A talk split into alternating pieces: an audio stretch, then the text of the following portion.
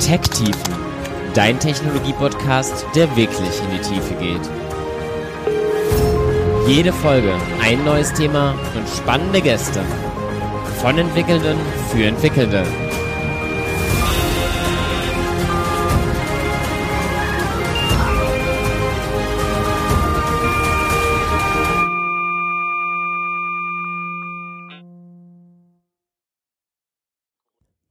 Hallo und herzlich willkommen zur 33. Folge jetzt schon von Tech Tiefen.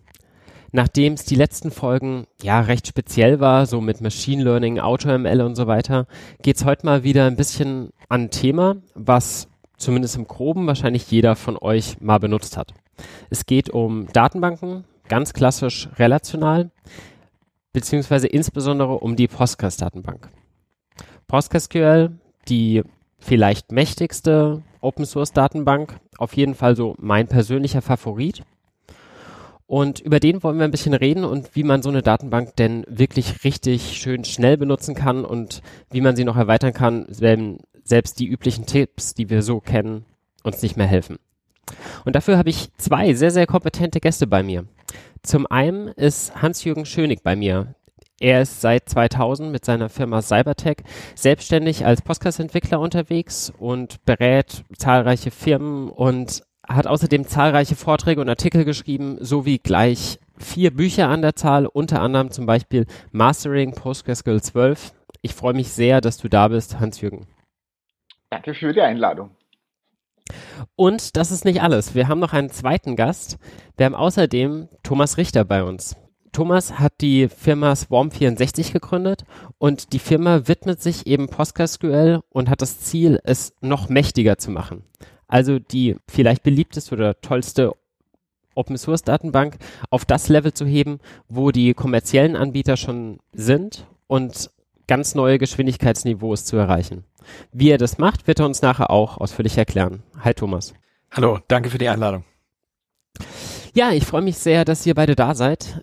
Mich würde mal interessieren, Hans-Jürgen, du bist ja schon ewig im Postgres-Umfeld unterwegs. Wahrscheinlich mehr oder weniger, seit es die Datenbank überhaupt unter dem Namen gibt. Oder wie kamst du damals zu Postgres? Ja, das ist eigentlich eine relativ lustige Story. Also ich habe früher im, im, im Bereich Arbeitsmarktdaten äh, gearbeitet. Ich war, ich war bis 2000 angestellt.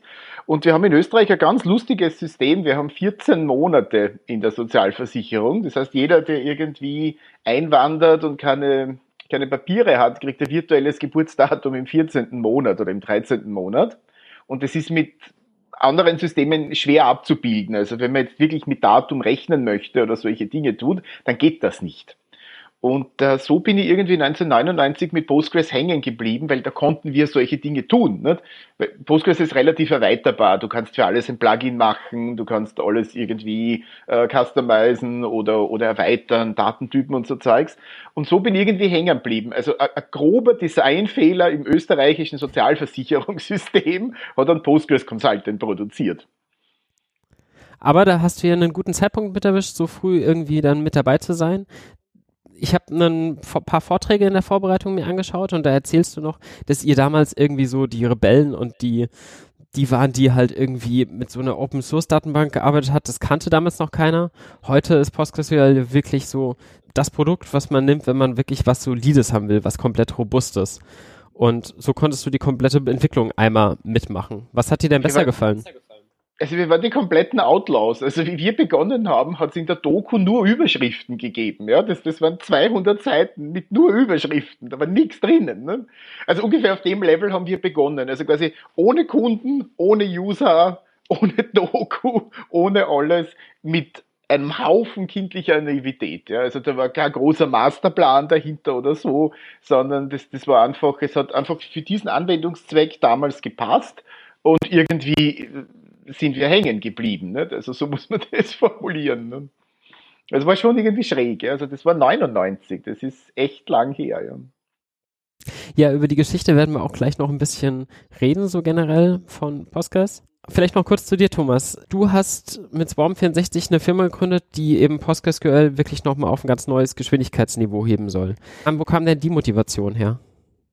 Ja, von unserer Seite aus äh, ist das Ganze äh, interessanterweise mit, hat das Ganze mit Hardware gestartet. Also man findet auch noch, wenn man ältere Vorträge von Swarm 64 sieht, Material zu programmierbarer Hardware. Das war damals sozusagen unser Einstieg. Und wir haben einfach eine Datenbank gesucht, die sehr erweiterbar ist, um eben programmierbare Hardware damit reinzubringen. Und nach und nach haben wir eben herausgefunden, dass es auch viele, viele Möglichkeiten gibt, Postgres über seine Erweiterbarkeit auf der Software-Ebene zu verbessern. Und als Konsequenz hat sich dann Swarm nach und nach zu einer Postgres Performance Entwicklerfirma entwickelt, weg von der reinen Hardware-Entwicklungsfirma. Und das ist genau das, wo wir gerade sind. Also wir sind diejenigen, die wirklich im Postgres-Bereich äh, Innovation treiben wollen, gerade dann, wenn es um große Datenmengen und hohe Menge von Parallelität geht und auch den Anspruch haben, das Ganze zu tun, indem wir die Datenbank erweitern und nicht wie andere Projekte, über die wir wahrscheinlich später auch noch reden, eine neue Datenbank zu bauen. Weil wir glauben, es gibt genug Datenbanken auf der Welt und äh, die Einfachheit, viel in einer einzelnen Datenbank abzubilden, ist sehr viel wert, weil man am Anfang eines Projektes selten weiß, was man alles damit anstellen wird. Ja, das ist ja auch, was man so ein bisschen nachher mitgenommen hat, nachdem so dieser NoSQL-Hype vorüber war. Es gibt auf jeden Fall Berechtigung für NoSQL-Datenbanken für gewisse Anwendungsfälle. Aber wenn man halt eigentlich noch nicht so genau weiß, was man will, dann ist es eigentlich immer eine gute Idee, erstmal so eine klassische relationale Datenbank zu nehmen.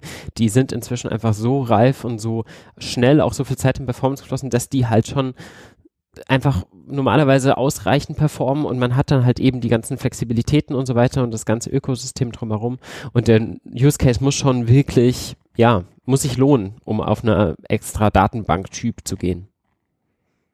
Ja, und vielleicht an der Stelle auch kurz nochmal eine Referenz zu den ganzen Entwicklungen der letzten Jahre, wo ja auch Dinge reingekommen sind, wie zum Beispiel JSON und Binary JSON Processing und ähnliches, mit dem man eben die Möglichkeit hat, Datentypen abzulegen, bei denen man noch gar nicht so genau weiß, wie jetzt die Struktur ist und eine Struktur im Nachhinein definieren. Und das war ja immer eines der wesentlichen Argumente, dieses Schema-less Design. Ja.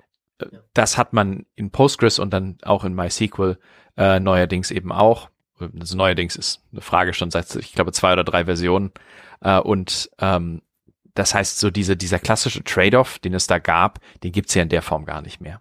Also es ist nicht mehr so, dass man sich komplett für NoSQL entscheidet oder äh, für eine klassische relationale Datenbank. Man hat mittlerweile eben auch eine ganze Menge an Möglichkeiten da ja. noch breiter ja. sich aufzustellen.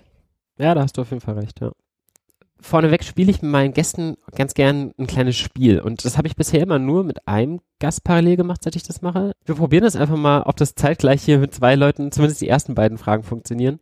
Ich stelle euch kurz Fragen und ihr antwortet einfach mit einem der Begriffe. Mac, Windows oder Linux? Linux. Linux. GUI oder Terminal? Terminal. GUI. Voll, vollkommen legitim. Also, äh, man kann sich ja auch auf den Endanwender fokussieren. Ja, man hat gemerkt, ich habe ein bisschen gezögert. Alles das war nicht einfach. Verstehe ich vollkommen. Ähm, Anwendung oder Forschung? Forschung. Anwendung. Zufrieden bin ich mit meinem Arbeitstag, wenn ich wenn es lustig war. Also ich würde sagen, wenn es lustig war. Wenn wir, wenn wir im Büro einen richtigen Spaß gehabt haben, dann, dann ist gut. Ja. ja, wenn man, wenn man einen gewissen Impact erzeugt hat, also wenn man zeigen konnte, dass man wirklich was verändert hat. Also zum Beispiel sehr erfolgreicher POC ist für mich ein toller Arbeitstag. Und dieses Podcast-Feature kennen viel zu wenige. Exclusion Constraints. Custom Data Types. Gut, ich habe mir die beiden Begriffe mal aufgeschrieben. Wir kommen da auf jeden Fall nachher drauf. Aber vielleicht mal vorneweg kurz zur Postgres. Wir haben schon gesagt, PostgreSQL gibt es seit Ewigkeiten. Ich habe irgendwo online gefunden unter dem Namen 1996. Wir wollen da jetzt auch gar nicht zu lang herrühren. Aber äh, Hans-Jürgen, du bist ja so lange dabei, du kannst bestimmt ein, zwei kurze Sätze verlieren zu, wie kam es überhaupt zu dieser Datenbank, dass die entstanden ist und Open Source wurde. Das war eigentlich ein Forschungsprojekt äh, in, in Berkeley zu objektrelationalen Datenbanken. Also die haben irgendwie versucht, damals dieses Objektmodell mit einem relationalen Modell zu verheiraten. Und das Ganze ist, ist, ähm, wie gesagt, an der Universität entwickelt worden, ist dann irgendwie freigegeben worden und so weiter. Hat dann eine ganze Zeit so ein bisschen extremstes Nischendasein äh, gehabt. Und wie gesagt, irgendwann so 1996 der Name PostgreSQL ist eigentlich entstanden, weil es vorher eine andere Abfragesprache gegeben hat. Also früher war das Quell, kennt kein Mensch als mhm. Abfragesprache. Und SQL gibt es eigentlich seit 96, daher der Name, also Postgres vorher, und da, also Postgres 95 eigentlich, und dann PostgreSQL aufgrund der, der, des SQL-Features. Also so ist der Name eigentlich entstanden. Und wie gesagt, die, die richtig große Popularität, wo das richtig in die Breite gegangen ist, also mit hunderttausenden Anwendungen und so, ist eigentlich in den letzten Jahren erst so richtig passiert. Also ich kann mich erinnern, wie wir begonnen haben, 2000, also unter Ausschluss von Kunden, Usern, äh, Google-Links und sonstigen. Nicht? Also das war ein komplettes äh, Nischending in Wirklichkeit. Ja. Aber wie gesagt, ich habe jetzt äh, von, von unseren Amazon-Leuten gehört, also wie gesagt, Amazon ist ein Kunde von uns, ähm, ähm, dass das ist ähm, am schnellsten wachsende Service bei Amazon ist im Moment. Also das Boom geht richtig ab. Die gemanagte AWS Redshift. Genau, genau. Also das ist wirklich die, die, das am stärksten wachsende Service bei denen. Also wurde mir gesagt. Okay. Ich kann es natürlich nicht verifizieren. Ich glaube dann wahrscheinlich nicht Redshift, sondern die Postgres-Version von Aurora und RDS. Also Relational Database Services und mhm. Aurora. Okay. Ähm, okay. Redshift ist zwar Postgres basierend oder ursprünglich mal ein Postgres-Projekt gewesen, vor langer, langer, langer Zeit, aber das ist dann relativ schnell in diese ParExcel-Datenbank, aus der auch Redshift hervorgegangen ist. Also ich glaube, wenn Amazon über Postgres spricht, sprechen sie wahrscheinlich in erster Linie über Aurora und RDS. Also einfach so eine gemanagte Instanz, um die ich mich nicht selber kümmern muss, die mir ein bisschen Arbeit abnimmt. Ja. Genau, und im Fall von Aurora auch so eine gewisse Skalierungsmöglichkeit mit Availability Zones und ähnlichem. Okay. Frage ich gleich noch ein bisschen näher, aber um da nochmal kurz beim Ursprung von Postgres zu bleiben. PostgreSQL legt ja heute auch sehr viel Wert, glaube ich, auf eine Kompatibilität mit den aktuellen SQL-Standards und die auch vollständig wirklich zu erfüllen. Das war so von den ersten Tagen an oder ist das irgendwie eher was Neueres? Ja, ich würde sagen so ab 96, weil wie gesagt, vorher war so unterschiedliche Abfragesprache. Den kompletten SQL-Standard äh, kann man gar nicht implementieren, weil da gibt's ganz obskure Features drinnen. Also das wäre, also ich habe mal was gelesen von Embedded COBOL, gibt's äh, standardisiert und so weiter. Also gibt's extrem komische Dinge. Ähm, aber man, man versucht eben, wie gesagt, den SQL-Standard äh, so gut wie möglich zu implementieren, was meiner Meinung nach exzellent äh, gelingt. Ähm, und ja, ich, ich denke, wir sind äh, bis auf wenige Dinge schon, was die SQL-Features betrifft, schon sehr, sehr, sehr, sehr gut dabei, würde ich sagen. Also es gibt noch, äh, noch ein paar Kleinigkeiten, aber die, die ganz, ganz wesentlichen Dinge sind alle vorhanden. Was hier, glaube ich, noch gar nicht so lang vorhanden ist, ist, dass auch DDL-Statements, also das Erstellen und Löschen und so weiter von Tabellen, auch komplett Asset-kompatibel ist, oder? Ja, das gibt es in Postgres schon sehr, sehr lange. Also ich, also ich kann mich gar nicht erinnern, dass das nicht so wäre. Also Great Table, Rollback und so weiter gibt's gibt schon seit ewig. Das geht in Oracle zum Beispiel immer noch nicht. Ja. Also das ist eins der, der ganz, ganz wesentlichen Features von Postgres, sind äh, transaktionale DDLs, um eben wirklich atomare Rollout-Prozesse zu machen. Also wirklich Strukturupdates, die ganz oder gar nicht äh, passieren. Das ist ganz, ganz ein essentielles Feature. Und äh, das ist eins der Dinge, wo wir, wo wir schon seit Jahren darauf hinweisen, dass, dass sich die Kommerziellen damit wahnsinnig schwer tun. Ja. Also in Oracle geht's immer noch nicht, äh, in Sybase war es immer Drama traditionell und so weiter. Also das, das ist ein ganz, ganz ein wesentliches Feature. Das darf man, glaube ich, nicht unterschätzen, weil sämtliche Upgrade-Prozesse dadurch äh, atomar werden, also ganz oder gar nicht. Weil Buchhaltung Version 3 funktioniert, Buchhaltung Version 4 funktioniert, alles dazwischen ist, ist kaputt. Nicht? In Wirklichkeit. Also wenn diese Upgrades nicht, nicht komplett äh, laufen können. Das ist heute für ganz ein wesentliches Feature, speziell dann, wenn du, wenn du tausende Anwendungen hast. Also ich habe kürzlich für eine Company gearbeitet, die haben 6000 Supermarktkassen. Also wenn da irgendwelche Upgrades daneben gehen oder so, steht der Shop, ja. Also ja. oder zumindest ein Teil davon. Das ist sehr, sehr wesentliche Sache. Ja, muss man vielleicht nochmal kurz ähm, ausführen. Acid als so die Standard ja, Qualitäts. Äh ein Konsistenzmodell. Also es gibt sogenannte Base-Regeln und ACID-Regeln. Also Base ist sozusagen die NoSQL-Welt und ACID ist die, ist die relationale Welt. Also quasi äh, transaktionale Kriterien. Thomas, wie würdest du sagen? Ja, genau. Also einfach ein Satz an Kriterien, der erfüllt sein muss, damit es bestimmte Vorhersehbarkeit gibt. ACID ist ja ein, ein Acronym Und äh, es geht ja um Atomicity, also die Änderungen sollen sehr, sehr speziell sein. Dann gibt's Durability und so weiter und so weiter. Also äh, verschiedene Kriterien, dass eine Änderung entweder erstellt wird, also eine Transaktion completed oder der Rollback sozusagen findet komplett statt. Genau. Und eben auf diese Art durch die Einhaltung von eben atomaren, möglichst kleinteiligen ähm, Operationen, Konsistenz, Isolation der unterschiedlichen Operationen und halt eben der Dauerhaftigkeit der Wirkung lässt sich dann halt eben so eine Transaktion abbilden, dass ein Befehl zum Beispiel oder ein Satz an Befehlen entweder komplett durchläuft, dein Beispiel mit der Supermarktkasse. Äh, das Update wurde komplett gemacht, die Tabelle wurde gelöscht und dann die neue erstellt. Und wenn zwischendrin irgendwas kaputt gegangen ist, dann wird halt eben alles Rollback zurückgerollt auf die alte Version und da muss man sich den Fehler anschauen, aber alles kann auf dem alten System erstmal prinzipiell weiterlaufen. Kommt kein kaputter Zwischenstand zusammen.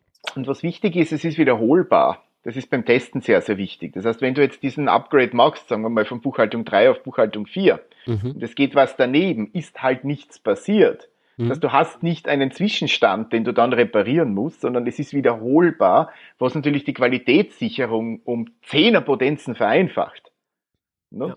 Also stell dir vor, du machst ein Upgrade und müsstest das jedes Mal wieder zurückschieben, was manchmal ja nicht geht, weil du einfach, weiß ich nicht, 30 Terabyte Daten hast oder so. Also mal schnell ein Backup einspielen funktioniert halt manchmal nicht. Ne? Das ist ein enormer Vorteil in der Qualitätssicherung, meiner Meinung nach. Das heißt, es gibt dann auch entsprechende Statements, die sowas unterstützen, dass man halt eben zum Beispiel machen kann ein Upsert oder sowas, also die Mischung aus einem Insert und einem Update. Das heißt einfach, ne, wenn der Datensatz schon existiert, ähm, dann update ihn, wenn er noch nicht existiert, füge ihn ein, so dass halt eben diese Operation beliebig oft wiederholbar wird. Genau, also auch das, also Strukturänderungen und Datenänderungen. Nicht? Also SQL ist ja so gesehen Turing vollständig, nicht? das heißt im Prinzip sind alle Verfahren abbildbar. Ja, und also tatsächlich solche kleinen Features, die ja sowas einfaches erstmal wie ein Upset, ähm, was halt irgendwie verfügbar ist, aber dann halt eben auch zum Beispiel irgendwelche Trigger, irgendwelche ähm, Constraints, die man vielleicht auf einzelne Spalten legen und so weiter.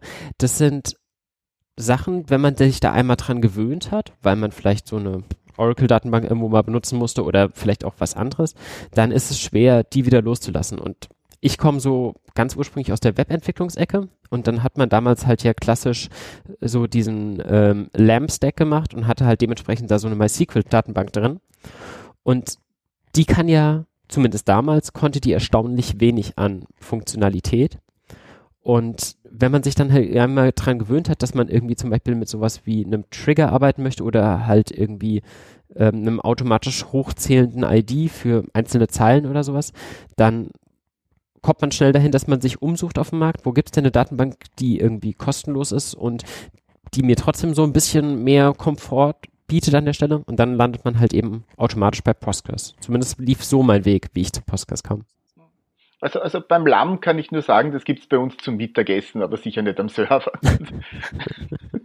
Was, was an der Stelle natürlich sehr interessant ist, dieses ganze Thema Multiversion Concurrency wird ja erst dann richtig schwierig, wenn es um sehr, sehr große Operationen geht, was Hans-Jürgen auch vorhin gesagt hat, mit dem man erstellt ganze Tabellen und möchte die dann eben zurückrollen, ohne dass man äh, zum Beispiel seinen vorherigen Stand verliert, ja. Das ist das eine, also sehr, sehr große Operationen, die wirklich dann ein Rollback ermöglichen. Aber das andere, was natürlich interessant ist an der Stelle, ist, seriell diese Funktionen auszuführen, ist kein Problem. Also man kann immer konsistent kleine Änderungen machen. Die Herausforderung besteht ja darin, dass man diese vielen Änderungen in Parallelität ausführt, gleichzeitig aber so tut, als wären sie alle seriell passiert. Und da kommt die wirkliche Challenge, weil du hast es gerade angesprochen, das Beispiel zum Beispiel Unique Constraints, die man auf seinem Table hat, mhm. ähm, oder auch Trigger oder ähnliches. Wenn man die natürlich immer nur sequenziell hintereinander ausführt, wird es sehr langsam. Und der, der große, ich würde sagen, einer der großen Alleinstellungsmerkmale von Postgres ist, dass es von Anfang an so konzipiert war, dieses Multiversion Concurrency, also diese, diese Durchversionierung der Datenbank im Betrieb zu ermöglichen, ähm, während man gleichzeitig einen gewissen parallelen Zugriff oder eine gewisse Gleichzeitigkeit erlaubt. Und das ist, dann wird's eben wirklich komplex. Also auf der einen Seite bei sehr großen Operationen, die man dann vielleicht zurückrollen will, also zum Beispiel ein ganzes System-Upgrade, aber auch bei vielen kleinen Operationen, die alle parallel passieren, aber so tun, als wären sie nacheinander ausgeführt. Also ich möchte nochmal nachhaken, das ist enorm wichtig. Also die, die Maschinen werden immer größer. Also wenn ich mir heute anschaue, zum Beispiel Thomas, eure Deployments und so weiter, da hast du eine 60-Core-Maschine, da hast du eine 30-Core-Maschine und so weiter. Sequenzielle Ausführung bei 60 Cores heißt 59 Cores schlafen. Das heißt sequenzielle Aus, äh, Ausführung. Das heißt, Postgres ist von Beginn an, wie der Thomas richtig gesagt hat, auf Parallelität ausgelegt. Das heißt, wir, wir sind in der Lage, eben weiß ich nicht, 1000 User gleichzeitig zu bedienen, die alle lesen, schreiben, äh, Dinge tun und so weiter. Das ist ganz, ganz wichtig. Die Maschinen werden immer größer. Das heißt, das Parallelitätsthema, sowohl im Warehousing als auch äh, bei den normalen Anwendungen, ist ein ganz, ein ganz ein zentrales, weil sequenzielle Ausführung heißt, von 30 Cores schlafen 29. Das ist sequenzielle Ausführung. Ja, das ist absolut richtig, was ihr sagt. Wie funktioniert das denn unter der Haube? Also letztendlich gibt es dann einfach einen sehr intelligenten Query-Plan, der eben schon vorausschaut, okay, was wird denn dann potenziell als Statement später ausgeführt und dann sich einen logischen Abhängigkeitsbaum aufbaut? Oder wie funktioniert das unter der Haube, dass es wie sequenziell aussieht, aber halt parallel ausgeführt wird? Genau, also man kann sich das vielleicht so ein bisschen vorstellen. Ich, ich glaube, einige deiner Hörer kennen wahrscheinlich Git sehr gut, das Versionierungstool. Und ähm, wenn man so ein bisschen in Versionierungstools geht, äh, es gab mal eine Zeit lang, wo man eben dieses Locking-Konzept hatte, also dass jeder Änderung nacheinander ausgeführt hat an der Codebase und erstmal gelockt hat. Und eben die moderneren Varianten ist es, dass man eben sagt, jeder verändert die Codebase gleichzeitig, dann versucht man eben seine Changes hochzuladen in das Git Repository und dann kommen die Conflicts, die man dann löst. Und das ist im Prinzip ein ganz ähnliches Prinzip. Also man hat dieses Multi-Version Concurrency Modell. Das bedeutet, es werden eben Konflikte erstmal zugelassen bis zum letzten Punkt der Transaktion, also wenn dann der Punkt kommt, an dem sozusagen alle Konflikte sich irgendwie gelöst haben müssen und wenn sie es nicht tun, dann würde eben eine der Transaktionen failen. Aber man hat quasi eine Art Abhängigkeitsbaum intern generiert, der diese Konflikte wirklich nur dann zum Problem macht, wenn sie tatsächlich am Ende der Transaktion noch bestehen. Und vielleicht hat es sich ja bis dahin gelöst und dann kann man einfach so weiterarbeiten. Und ein anderer Teil dessen ist natürlich auch, dass immer ähm, zu dem Zeitpunkt, dass man eine Query zum Beispiel startet, modifizierende Query oder lesende Query, sieht man einen bestimmten konsistenten Blick in die Datenbank. Also alles, was man sieht, ist für diesen Moment, an dem man die Transaktion gestartet hat, konsistent. Und ähm, wenn sich in der Zwischenzeit parallel irgendetwas ändert, sieht man immer noch diese Originalsicht. Also auch wenn man vielleicht eine halbe Stunde lang eine Transaktion ausführt, man würde immer diesen anfänglichen, konsistenten Blick auf die Daten haben. Und dann, nach der halben Stunde, endet diese Transaktion und vielleicht ist es in der Zwischenzeit ganz, ganz viel anderes passiert. Und das wird erst dann sichtbar. Also es geht im Prinzip darum, viele Personen oder viele User, Queries, Systeme machen Änderungen parallel. Mhm. Und dann wird diese Serialisabilität, also eine serielle Abfrage, wird dann im Nachhinein erzeugt. Also sprich vielleicht 99 von 100 Queries gehen durch und die letzte muss failen, weil sie irgendeinen Konflikt hat. Also es ist ein unglaublich komplexes System und deswegen ist es auch sehr, sehr schwierig, das in eine Datenbank im Nachhinein hineinzubauen. Und das ist eben der, der Punkt mit dieser Berkeley Research und ähm, wo Postgres schon immer sehr stark war, weil es eben dafür designt wurde. Also ich habe mal eine Zahl gehört, ist natürlich schwer zu quantifizieren, weil die Frage ist, wo beginnst du zu zählen, wo endest du zu zählen, aber ich habe mal eine Zahl gehört vor einigen Jahren von einer Postgres-Konferenz, dass sich circa Viertelmillion Zeilen Code ausschließlich mit Gleichzeitigkeit beschäftigen. Also dass man ungefähr Größenordnung kriegt. Ne? Mhm. Ja. Ich meine, die Zahl ist natürlich sehr biegbar, weil was ist Gleichzeitigkeit? Ne? Aber was sind Zeilencode? Aber ja, es ist, es ist eine ganze Menge. Also das ist nicht, nicht jetzt so ein kleiner irrelevanter Teil, sondern das ist ganz, ganz fundamental in der Storage Engine, in, im Locking, ähm, überall. Ja. Also Query Plan Ebene ist dann noch eine Schicht darüber. Ne? Aber dieses Auflösen von Konflikten, was du gerade so schön beschrieben hast, Thomas, das passiert dann auch außerhalb von Transaktionen. Das passiert nicht nur innerhalb der ganzen Statements, sondern wenn du jetzt sagst, so eine Transaktion kann auch dann durchaus mal vielleicht mehrere Minuten laufen, dann passiert ja währenddessen auf so einer Datenbank auch eine ganze Menge. Und dann passiert auch am Ende ein Auflösen der Konflikte. Genau, also ich gehe, ich gehe mal zurück zu meinem Modell wieder. Man hat mehrere Entwickler, die eine, an einer Codebase gleichzeitig arbeiten. Also ich glaube, das ist eine relativ gute Analogie. Ähm, die machen alle Änderungen und äh, committen dann alle ihre Änderungen und pushen sie äh, und dann sehen sie, es gibt gewisse Merge-Konflikte. Und das ist im Prinzip auch ganz ähnlich. Diese Gleichzeitigkeit, diese Multiversion Concurrency, die ähm, schaut sich nicht nur die einzelne Transaktion an, weil da ist es verhältnismäßig trivial, mhm. sondern sie schaut sich die Summe aller Transaktionen an, die gerade parallel laufen. Und auf diesem Level funktioniert sozusagen die, ähm, ja, wie soll ich sagen, auf diesem Level funktioniert die Conflict Resolution und auch die Bereitstellung eines konsistenten Blicks in die Datenbank von jeder einzelnen Query. Also jede Query, die neu startet, kriegt dann immer ihren, äh, ihren konsistenten Blick, ihre konsistente Version der Daten, äh, die sie sieht. Mhm. Und ähm, ja, darüber ist es eben möglich, dass, sage ich mal, tausende von Nutzern gleichzeitig äh, zum Beispiel in einem Webinterface mit Daten arbeiten und äh, es aber trotzdem eine starke Konsistenz gibt. Und ähm, ja, also sehr komplexes Thema. Ich glaube, da kann man kann man äh, sehr sehr viel dazu sprechen. Das Interessante an der Stelle ist eben nur, dass es von der Entwicklung her unglaublich äh, die Dinge unglaublich vereinfacht, weil es ist nicht so, ähm, es ist äh, immer sehr vorhersehbar. Also es ist entweder ein Stadium eingetreten oder nicht. Es gibt dieses Thema Eventual Consistency nicht. Also dass man möglicherweise entweder einen Fehler gemacht hat oder die Datenbank einfach die Daten noch nicht überall ins Cluster propagated hat und man die beiden nicht auseinanderhalten kann. Ja. Also dieses Thema hat man halt bei den klassischen relationalen Datenbanken nicht. Da kann man sich darauf verlassen, dass wenn etwas committed ist und bestätigt ist, dass es dann auch wirklich äh, in der Datenbank ist oder eben man die Rückmeldung zurückbekommt, nein, funktioniert jetzt nicht, weil es gibt einen Konflikt, da versucht gerade jemand genau die gleichen Daten zu ändern. Also diese Vorhersehbarkeit ist sehr hilfreich. Ja, auf jeden Fall. Ähm, und ich kann in der Beschreibung meiner Abfolgelogik in der sequenziellen Denke bleiben und die Postgres tut es im Hintergrund so gut parallelisieren wie halt eben möglich. Ja, ich glaube, das ist eine sehr gute Beschreibung. Meistens ja, also man muss schon bei gewissen Dingen ein bisschen mitdenken, aber im Wesentlichen passiert schon sehr, sehr viel unten, weil die Dinge ja relativ schwierig zu lösen sind teilweise. Also typischer Fall, man hat einen Terminkalender und möchte keine Überlappungen zulassen und 10.000 Leute ändern gleichzeitig den Terminkalender und jeder darf nur einmal und, und, und so weiter. Es können schon relativ komplexe Dinge werden dann. Absolut. Wir haben jetzt schon so ein paar der wichtigsten Dinge, die Postgres wahrscheinlich auszeichnen, erwähnt. Zum einen ist es halt eben strikt kompatibel mit den ganzen SQL-Standards und dementsprechend halt das relationale Datenbank eben transaktionssicher komplett, da haben wir drüber geredet.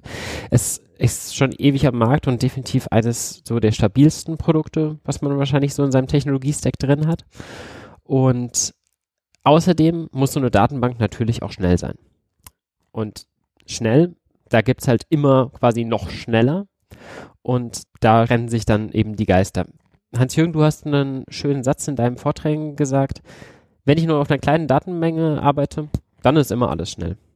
Und wenn dann irgendwie die Daten deutlich mehr werden, dann fängt es halt an, sich auszuzahlen, ob ich was richtig mache oder nicht.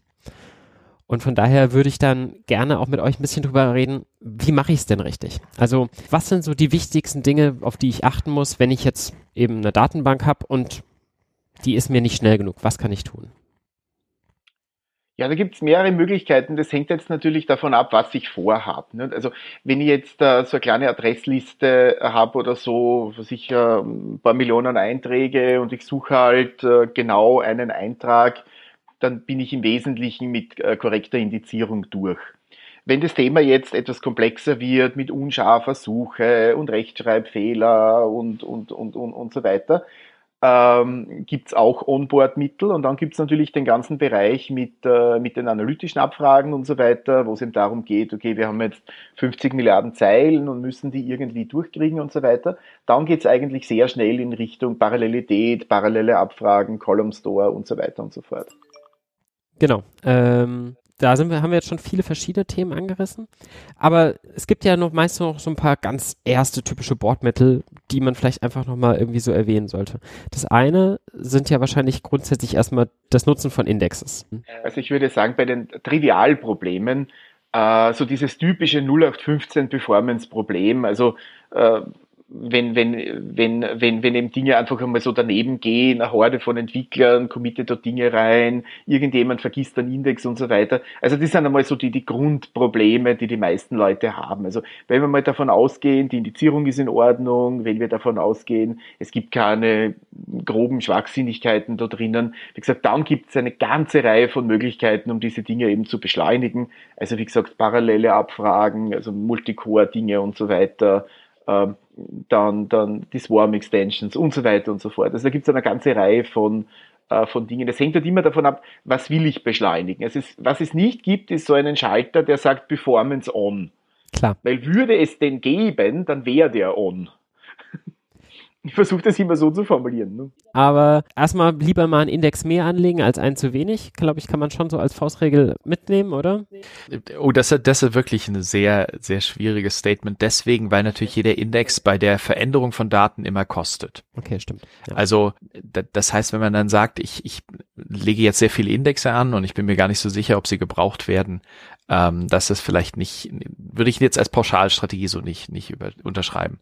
Das andere, was natürlich auch sehr wichtig ist, ist eine gute Konfiguration. Also wir sehen sehr häufig, dass man große Unterschiede sieht, wie das System konfiguriert ist. Und da wird es leider bei Postgres schnell auch mal komplex weil, ähm, also meine persönliche Einschätzung, äh, Hans-Jürgen, du kannst das äh, vielleicht äh, aus deiner Erfahrung äh, bestätigen oder vielleicht revidieren, aber meine persönliche Erfahrung ist halt, dass diese äh, Konfigurationsparameter ähm, nicht nur nicht ganz einfach zu verstehen sind, obwohl es mittlerweile die Dokumentation recht gut geworden ist, sondern auch relativ unerwartete Wechselwirkungen haben. Also ähm, ich sag mal so, wenn ich als Nutzer merke, meine Datenbank wird zu langsam, wäre meine erste Überlegung zu schauen, okay, wie ist meine Indexstruktur? Aber das muss man dann wirklich mit ein bisschen äh, Köpfchen äh, sich überlegen, einfach nur ganz viele Indexe zu generieren, das wird wahrscheinlich nicht zum Ziel führen und gleichzeitig auch mal zu schauen, wie ist meine Konfiguration. Ganz klassisch Explain und Explain Analyze. Mhm diese beiden Statements, die man vor seine äh, Queries schreiben kann, zeigen einem schon mal, was da passiert, was die verschiedenen Kosten sind in den verschiedenen Schritten. Und also das wäre wirklich so der Startpunkt, dass man da schaut, was passiert denn mit meinen Queries, die langsam sind. Also würde ich auch so sehen. Also was, was eine ganz, ganz grundlegende Ding, äh, Sache ist. Also schaut's wirklich in die Queries. Load wird von Abfragen verursacht, nicht vom Heiligen Geist, nicht von irgendwelchen Dingen. Last kommt von Abfragen. Mhm. Das heißt, wenn du Fieber hast, gibt es mehrere Möglichkeiten, damit umzugehen. Also du kannst jetzt ganz viele Fieberkurven zeichnen. Ne? Und du wirst draufkommen, das Fieber geht nicht runter. Also was die meisten Leute tun, ist, sie zeichnen noch eine Fieberkurve mehr. Komischerweise hilft es immer noch nichts. Nicht? Und am Ende des Tages hast du 16 Milliarden Charts, 17 Milliarden Dashboards, 500 Millionen Monitoring-Tools und so weiter. Und niemand kommt auf die Idee, eigentlich wirklich mal reinzuschauen, hey, was sind denn da eigentlich für Abfragen, die da laufen? Was sind denn eigentlich die Abfragen, die Zeit kosten? Ne? Also der gute Weg ist, ist immer, wie gesagt, äh, schaut mal rein, welche Abfragen das sind check deine Indexes, check deine Konfiguration, versuch zu verstehen, was du da eigentlich tust.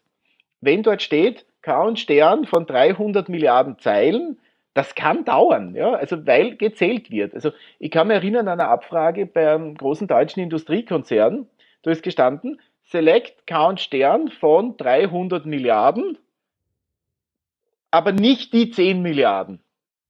Komischerweise hat das extrem lang gedauert, also 300 Milliarden minus 10 Milliarden dauert komischerweise. Und das Lustige ist, kein Mensch hat gewusst, wofür die Abfrage eigentlich gut ist.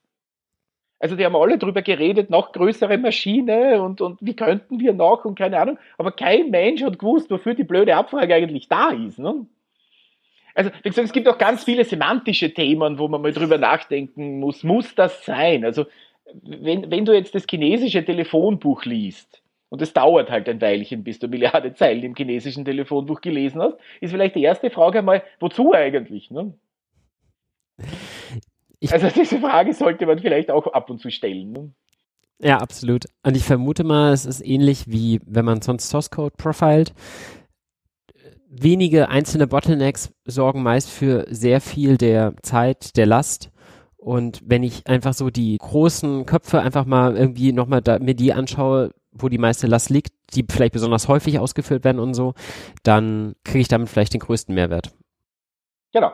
Ja. Genau, also schau dorthin, wo es weh tut. Und, und, und eine grafische Darstellung, nehmen nehm wir an, ich habe einen, hab einen Pie-Chart, ja, der gibt mir irgendwelche Performance-Daten. Ein Pie-Chart ist eine angemalte Tabelle. Wenn ich die Zahlen nicht verstehe, die drunter liegen, kann ich es anmalen, so viel ich will. Das macht keinen Unterschied. Nicht? Also es macht schon Sinn, ein bisschen drüber nachzudenken, was tue ich da eigentlich. Ja? Also würde ich das händisch programmieren? Wie würde ich es tun? Wie lange wird das dauern? Würde ich es händisch machen? Also ich, ich, zähle jetzt 100 Milliarden Zeilen mit einem Programm. Ist das schnell oder langsam? Ne? Ja. Äh, und wenn man sich diese Frage stellt, ähm, ist das schon mal ein guter Ansatz meistens. Ne? Ja, und um auf die zu kommen, gibt es ja auch diverse Statistiktabellen und so weiter im Postgres, die man eben entsprechend abfragen kann, wo man dann eben Antworten bekommt, okay, wie häufig wurden denn folgende Statements ausgeführt, ähm, wie lange haben die gedauert, das wird ja alles unter der Haube mitgeloggt, muss man sich halt mal ja googeln, ne? Genau, da muss man nachschauen. Also wir haben da haufenweise Blogposts zu dem Thema gemacht und so weiter. Da gibt's auch Tooling und so weiter. Ich glaube, äh, Thomas, ihr habt noch einen Performance Analyzer für solche Dinge und so weiter. Das heißt, da gibt's schon eine ganze Menge Dinge, um sich das anzusehen. Aber wie gesagt, es gibt natürlich auch Workloads, äh, wo es wirklich zur Sache geht. Also wenn du jetzt wirklich Milliarden von Zeilen da durcharbeitest und so weiter, da geht's dann wirklich zur Sache. Also da muss man dann schon äh, auch entsprechende Maßnahmen treffen. Das ist klar. Und eine solche Maßnahme, die habe ich auch aus einem deiner Talks jetzt mal mitgenommen, ist Aggregate First, Join Later. Also wenn möglich natürlich. Aber macht natürlich an für sich so Sinn. Ich versuche möglichst erst meine Daten niedrig zusammenzuzählen und dann eben miteinander zu verjoinen, weil Joins halt immer so mit die teuersten Operationen sind. Da hätte man jetzt allerdings auch denken können, das könnte ja die Datenbank auch sich automatisch so umschreiben. Das ist aber bisher nicht der Fall. Ja, die Situation ist die folgende. Das ist etwas komplizierter, als es aussieht. Ja. Der Grund ist nämlich der, also ein Kollege von mir arbeitet da an einem Optimizer-Patch für genau das Ganze. Das Problem ist, äh, nehmen wir an, ich, ich zähle, nehmen wir an, ich mache was Einfaches. Ich sage Select, Geschlecht, Count Stern, Group by Geschlecht. Also ich mhm. zähle ab, wie viele Männlein, wie viele Weiblein. Postgres joint zuerst, zählt nachher. Das Problem ist, wenn du die Reihenfolge änderst, ändern sich die Datentypen in den Aggregatsfunktionen. Mhm. Das heißt, normalerweise zählst du Text, ne? und dann zählst du aber ID. Das heißt, es kommt unter der Haube zu einer Datentypverschiebung in den Aggregierungen. Das heißt, in dem Fall, wenn du die Reihenfolge änderst, arbeitest du möglicherweise nicht mit denselben Datatypes und so weiter. Und das ist ein hochkomplexer Eingriff in den Optimizer. Also da steckt ungefähr ein Jahr Arbeit drinnen im Moment. Wir hoffen, das Upstream zu kriegen. Aber das ist hochgradig kompliziert. Also da gibt's da gibt's ein paar Detailprobleme drinnen, da kommt man nicht so schnell drauf. Also solche Dinge wie Datatype, uh, Substitution und, und tralala und so weiter. Das ist hochkomplex. Also das ist fürchterlich komplex. Aber prinzipiell ja. Also das ist der Grund, warum es nicht selber passiert, äh, ist, dass, dass es unglaublich kompliziert ist, unter der Haube diese, diese Änderung zu tun. Ja, und das, das zeigt, glaube ich, gerade sehr schön, äh, warum man als Nutzer eben doch solche Probleme einfacher selbst lösen kann, weil man eben dieses weitere Wissen hat, dieses semantische Wissen, was in der Datenbank äh, besteht. Und ähm, um mal bei dem Beispiel zu bleiben, also ich habe irgendeine Kategorisierung und dann habe ich eine andere Tabelle und ich möchte anhand aus der anderen Tabelle möchte ich eben Daten entnehmen, aber sie sind eben in Referenz zur Kategorisierung, wie zum Beispiel jetzt in diesem Beispiel, da gibt es eben zwei definierte Geschlechter in der einen Tabelle, ähm, sind die dann mit männlich und weiblich möglicherweise als, als Namen versehen und an der anderen Tabelle gibt es eben diese ID, nach dem Motto, die zeigt eben entweder auf, auf den Eintrag männlich oder zeigt auf den Eintrag weiblich. Und ähm, als Nutzer weiß ich das. Die Datenbank weiß das erstmal nicht. Die Datenbank weiß nicht, was dahinter steht. Und daraus ergibt sich eben das relativ einfache Optimierungspotenzial als Nutzer, dass ich, wenn ich das weiß, ich da natürlich das von Hand schreiben kann. Die Herausforderung an der Stelle ist aber eben, dass für den nächsten, der dann möglicherweise meinen Code irgendwann mal übernimmt, das Ganze wie sehr viel weniger lesbar wird. Und da äh, wieder so ein ganz klassisches Problem. Man kann es dann umschreiben, dass plötzlich die ID irgendetwas bedeutet, aber dann muss man anfangen, den Code schon sehr lesbar zu strukturieren und vielleicht Kommentare einzufügen und ähnliches, dass dann der Nächste sich nicht wundert, warum diese Query diese, dieses Format hat. Das hat. Ähm, bringt uns zu einem interessanten Punkt äh, im Kontext von Performance und das ist eben dieses Thema Joins. Und ähm, Joins sind meiner Meinung nach auch einer der Gründe, warum relativ einfache Probleme schnell komplex werden können. Äh, Join bedeutet ja nur, dass ich in zwei Tabellen eine Referenz habe, die zueinander zeigt. Also die, das ist eben dieses relationale Modell. Mhm.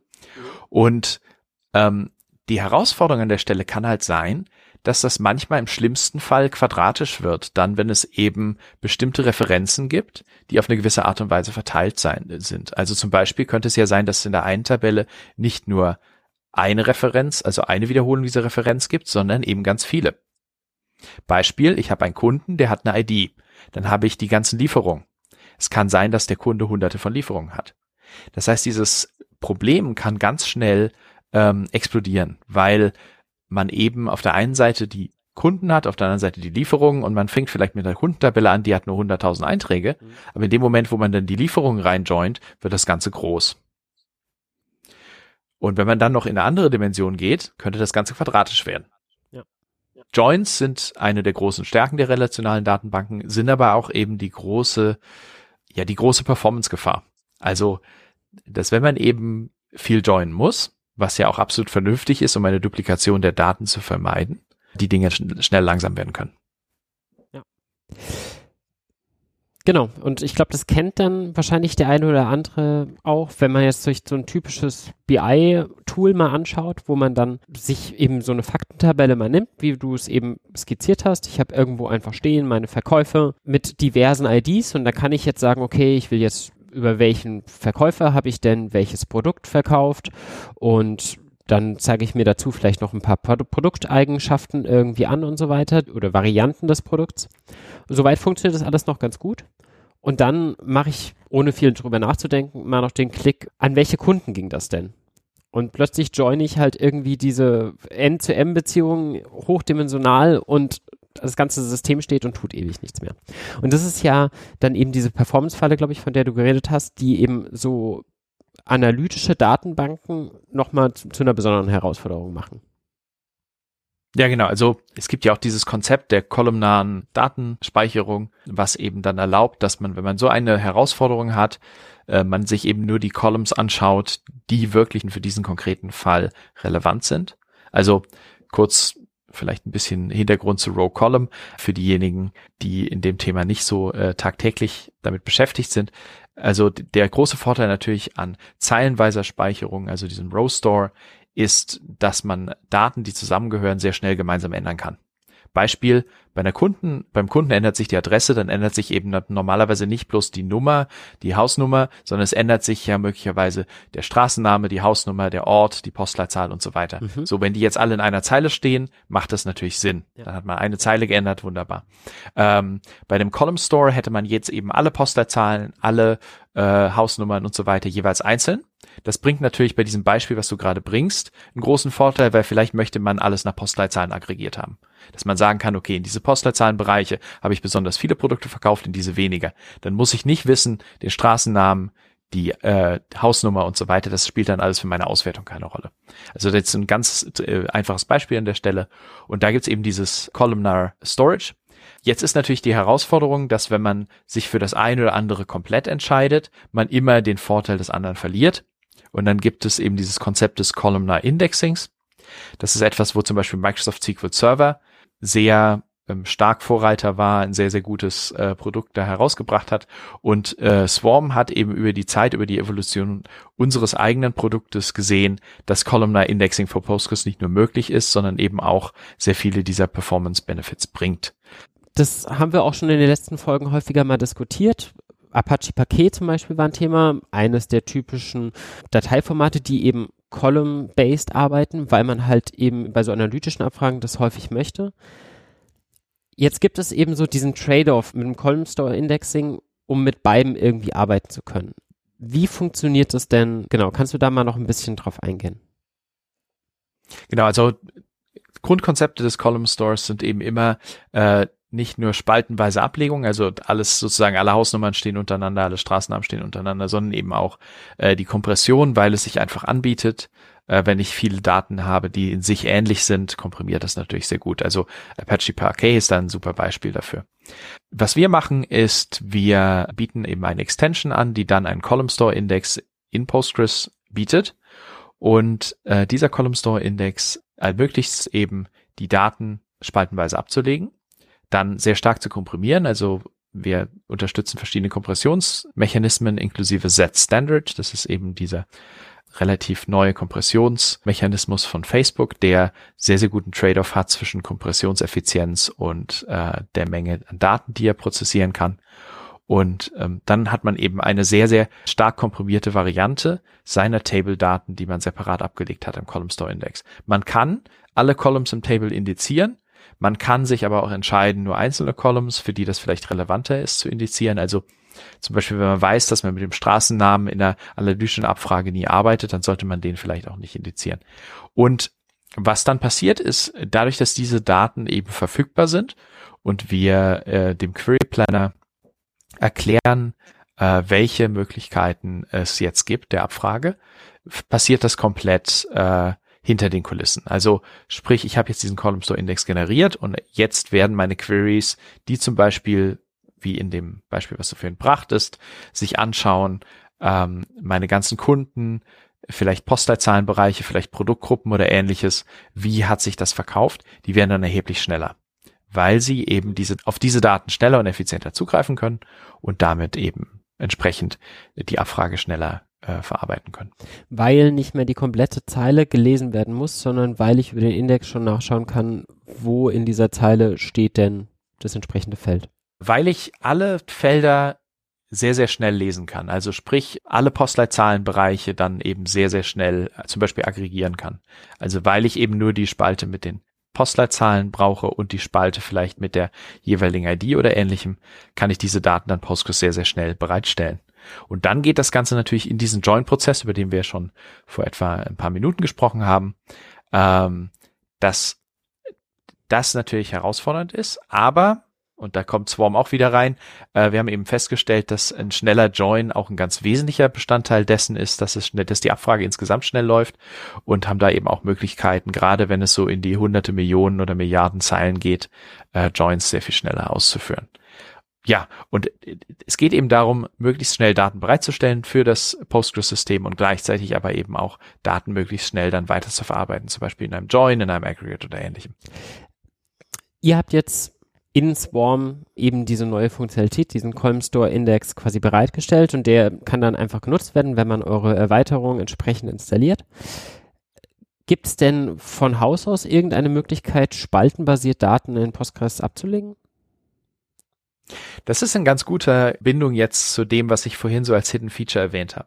Also auf der einen Seite ähm, gibt es auch andere äh, Column Store äh, Lösungen. Zum Beispiel will ich an der Stelle Vollständigkeit halber zum Beispiel C-Store erwähnen. Oder eben auch, äh, es gibt den Parquet Reader von mhm. der Berliner Firma Adjust, an dem Swarm auch gerade ein bisschen arbeitet, äh, um das eben Enterprise Ready zu machen. Also da gibt es auch die Möglichkeit, sozusagen externe Column Store Daten zu verarbeiten. Also C-Store oder Parquet Reader. Mhm. Und dann gibt es eben diese Möglichkeit der Custom Data Types, und also wir hatten vorhin schön dieses Beispiel mit der Tabelle, in der es eben dann in diesem Beispiel dann zwei definierte Geschlechter gab, Männlein, Weiblein, und in einer anderen Tabelle dann sozusagen darauf gearbeitet wurde.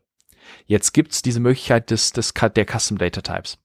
Also wenn ich ähm, bestimmte Datentypen habe, wie zum Beispiel Länder, wie zum Beispiel Geschlechter oder ähnliches, kann ich mir auch einen Ta Custom Data Type generieren, der dann die Daten in meiner eigentlichen Tabelle ähm, speziell ablegt. Mhm. Also sprich, anstatt dann über einen weiteren Join oder ähnliches noch weitergehen zu müssen, kann ich einige Abfragen sehr, sehr viel einfacher durchführen, weil ich dieses relationale Modell sozusagen an dieser Stelle ein bisschen short gecuttet habe. Also das ist für mich sowas, ein Hidden Feature, was gerade, wenn man sehr spezielle Performance-Probleme hat, äh, meiner Meinung nach noch gar nicht so ähm, bekannt ist oder genutzt ist. Äh, auch hier an dieser Stelle wieder die Referenz zu Adjust. Die haben das, also das ist auch alles äh, Open Source von ihnen. Die haben das zum Beispiel bei Country gemacht. Da gibt es einen Data Type, der heißt Country. Der hat alle ähm, 190 Länder oder so, die es im Moment auf der Welt gibt. Aber benutzt tatsächlich nur ein einziges Byte, um das zu speichern. Das heißt, ich kann mir meine Ländernamen abfragen, ich kann sie mit Klartext abfragen, ich kann äh, alles Mögliche damit machen, um eben herauszufinden, aber sie brauchen extrem wenig Speicherplatz.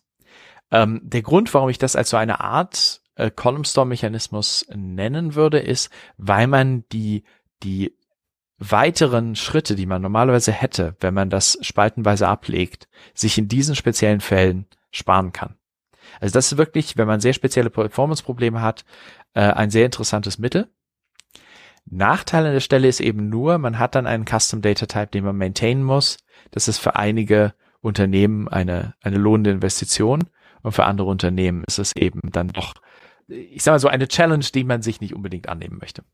Also, um da die Analogie vielleicht zu einer Programmiersprache zu bringen, auf der einen Seite habe ich irgendwie Listen, das sind meine verschiedenen Zeilen und da habe ich dann quasi drin vielleicht entweder verschiedene Tupel mit ID, Name, irgendwas und dann kann ich halt eben zwei so Listen auch miteinander verjoinen und so weiter.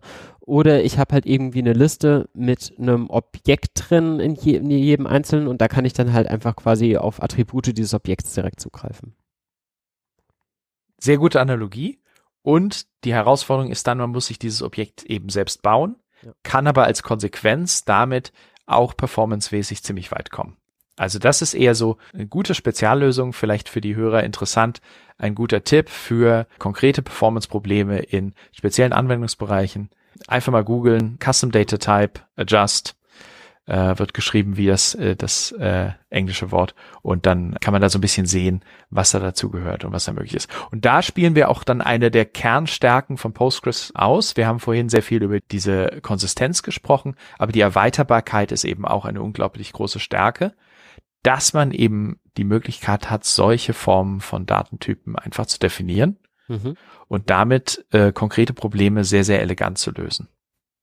Ja, das ist ja dann auch was, was der Query Planner entsprechend berücksichtigen muss, wahrscheinlich, dass so eine Zugriff quasi über so einen Custom Data Type dann irgendwie eine andere Geschwindigkeit hat als Zugriff auf so einen Standardtyp, den er natürlich kennt.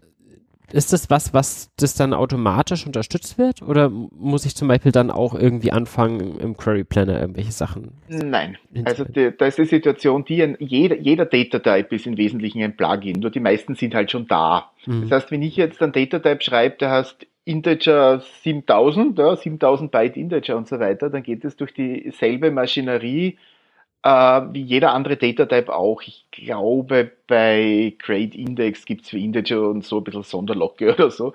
Aber alles andere läuft ganz genau durch alles durch. Also der kann genauso seine Statistik haben, der kann genauso Überlänge haben, der kann genauso gecastet werden, der kann genauso seine Indexzugriffe haben und so weiter. Also in Postgres ist prinzipiell alles ein Plugin. Das heißt, äh, ich sage jetzt mal, Waka 300 entscheidet sich jetzt, unterscheidet sich jetzt nicht wesentlich von, sagen wir mal, mein spezieller Text Data Type 500 oder so. Mhm. Das ist alles, also das ist der Query Planner, der Query Planner ist ein Framework, der nachschaut, was ist möglich. Also ist der Data Type verfügbar? Ja.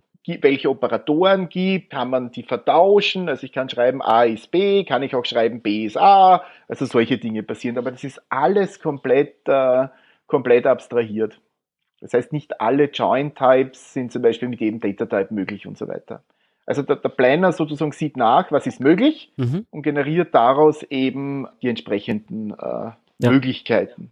Ähnlich wie wenn ich meine eigene Klasse schreibe, wo ich dann auch definiere zum Beispiel, was heißt denn Equals für diese Klasse, mit was kann ich die denn, was, wie kann ich die sortieren und so weiter, so kann ich das dann eben auch für so ein Data-Type definieren. Außer Beispiel, zum Beispiel Polygon ist nicht hashbar, hm. zum Beispiel. Ja. ja. solche Dinge zum Beispiel. Ja ich würde sagen, das ist eine der großen Stärken. Also diese Analogie auch wieder ähm, zur Programmierung ist, glaube ich, eine gute, ähm, dass man eher auch seine Standard Libraries hat. So ähnlich kommt Postgres eben auch mit bestimmten Datentypen, aber es ist im Prinzip unter der Haube alles das gleiche. Das heißt, in dem Moment, wo ich einen, äh, Custom Data Type richtig implementiere, ist der verfügbar und verhält sich genauso, wie ich ihn im definiert habe. Da muss ich nichts anfassen, da muss ich im Planner nichts anfassen. Da muss ich auch gar nicht in den Postgres-Code rein. Das kann ich komplett außen machen. Da gibt's eben bestimmte Hooks sozusagen, in die man reingeht, die man dann als Extension nutzen kann und dann seinen Custom Data Type bereitstellt. Und genau, also das ist einfach die große Stärke. Das ist alles eben ja, sehr erweiterbar und äh, schon mit fertigen Schnittstellen ausgerüstet. Ja, das sieht man ja auch sonst sehr schön an Postgres, an der vielen Erweiterung, die es dort eben gibt. Also PostGIS ja zum Beispiel, das ist was, was ich meiner Masterarbeit mal benutzen durfte.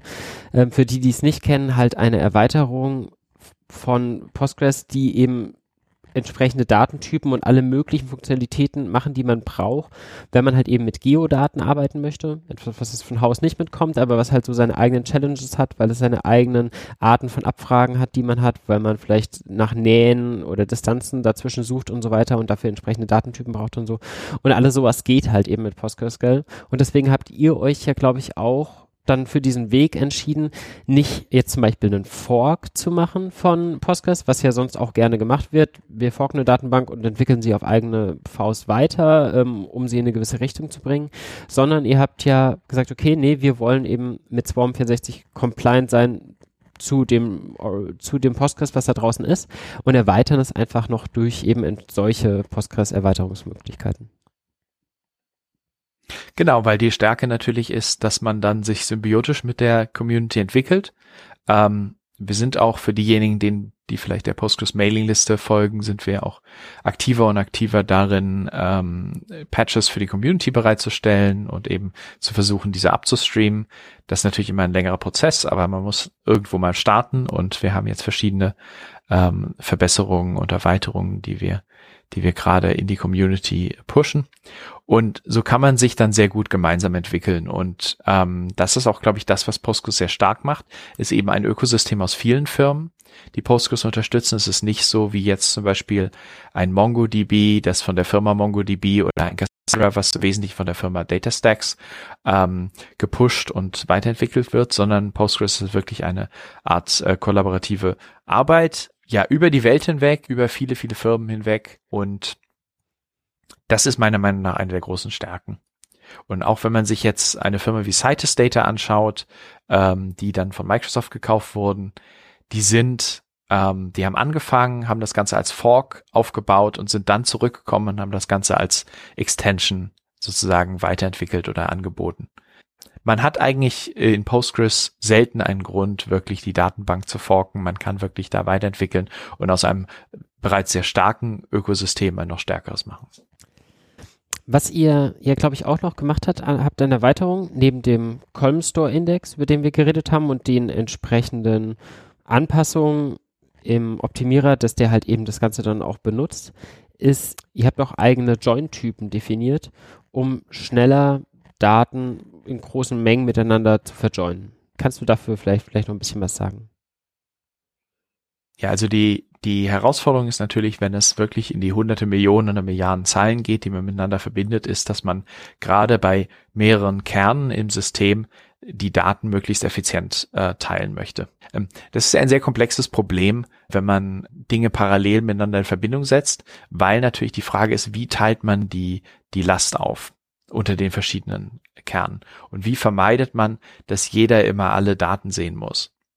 Und da haben wir eben in diesem Bereich weiterentwickelt, also sogenannte Shuffle-Mechanismen da hinzugefügt, äh, um die Daten eben besser zu verteilen und dann ein Hash-Join schneller durchführen zu können. Und das macht dann natürlich schon einen großen Unterschied. Also da sind da schon bei, bei der Gesamtquery Laufzeitänderung von zwei, Faktor zwei bis drei, also wird dann zwei bis dreimal schneller, aber bei dem Join selbst kann es ganz schnell auch mal Faktor fünf sein, die der eigentliche Join dann schneller läuft. Also das sind, das sind solche Optimierungen, die halt wichtig sind. Ähm, Swarm64 sieht sich eben als diejenigen, die diese Performance-Erweiterungen, die in den kommerziellen Datenbanken bereits bestehen, in Postgres reinbringt, als auch eben eine Erweiterung. Also symbiotisch mit der Community. Mhm.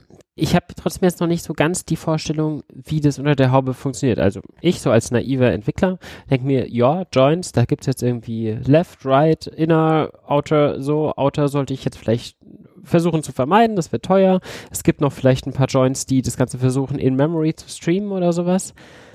Was gibt's denn da sonst noch? Funktionieren die vom Prinzip her trotzdem? Also gibt es dann trotzdem einen Left Join und Right Join entsprechend von diesem Join-Typen, den ihr dort habt und der arbeitet einfach unter der Haube anders, weil er versucht zum Beispiel Daten lokaler zu verarbeiten oder ist es wirklich eine andere Art, wie Daten dann zusammen komponiert werden?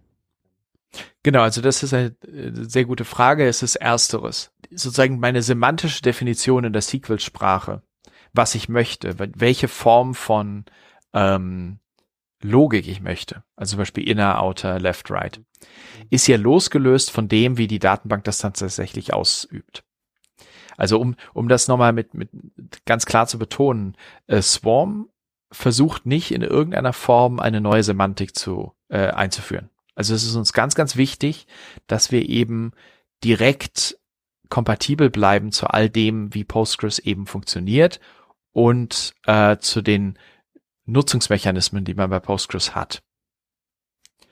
Und folglich äh, ersetzen wir sozusagen die Ausführung im Hintergrund.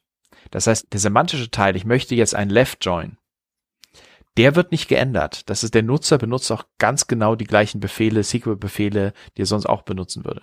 Nur unter der Haube hat Postgres verschiedene Mechanismen, sowas zu lösen. Man kann zum Beispiel für jeden einzelnen Wert ein Index-Lookup machen. Mhm. Das ist manchmal sehr clever und manchmal die absolut schlechtmöglichste Wahl.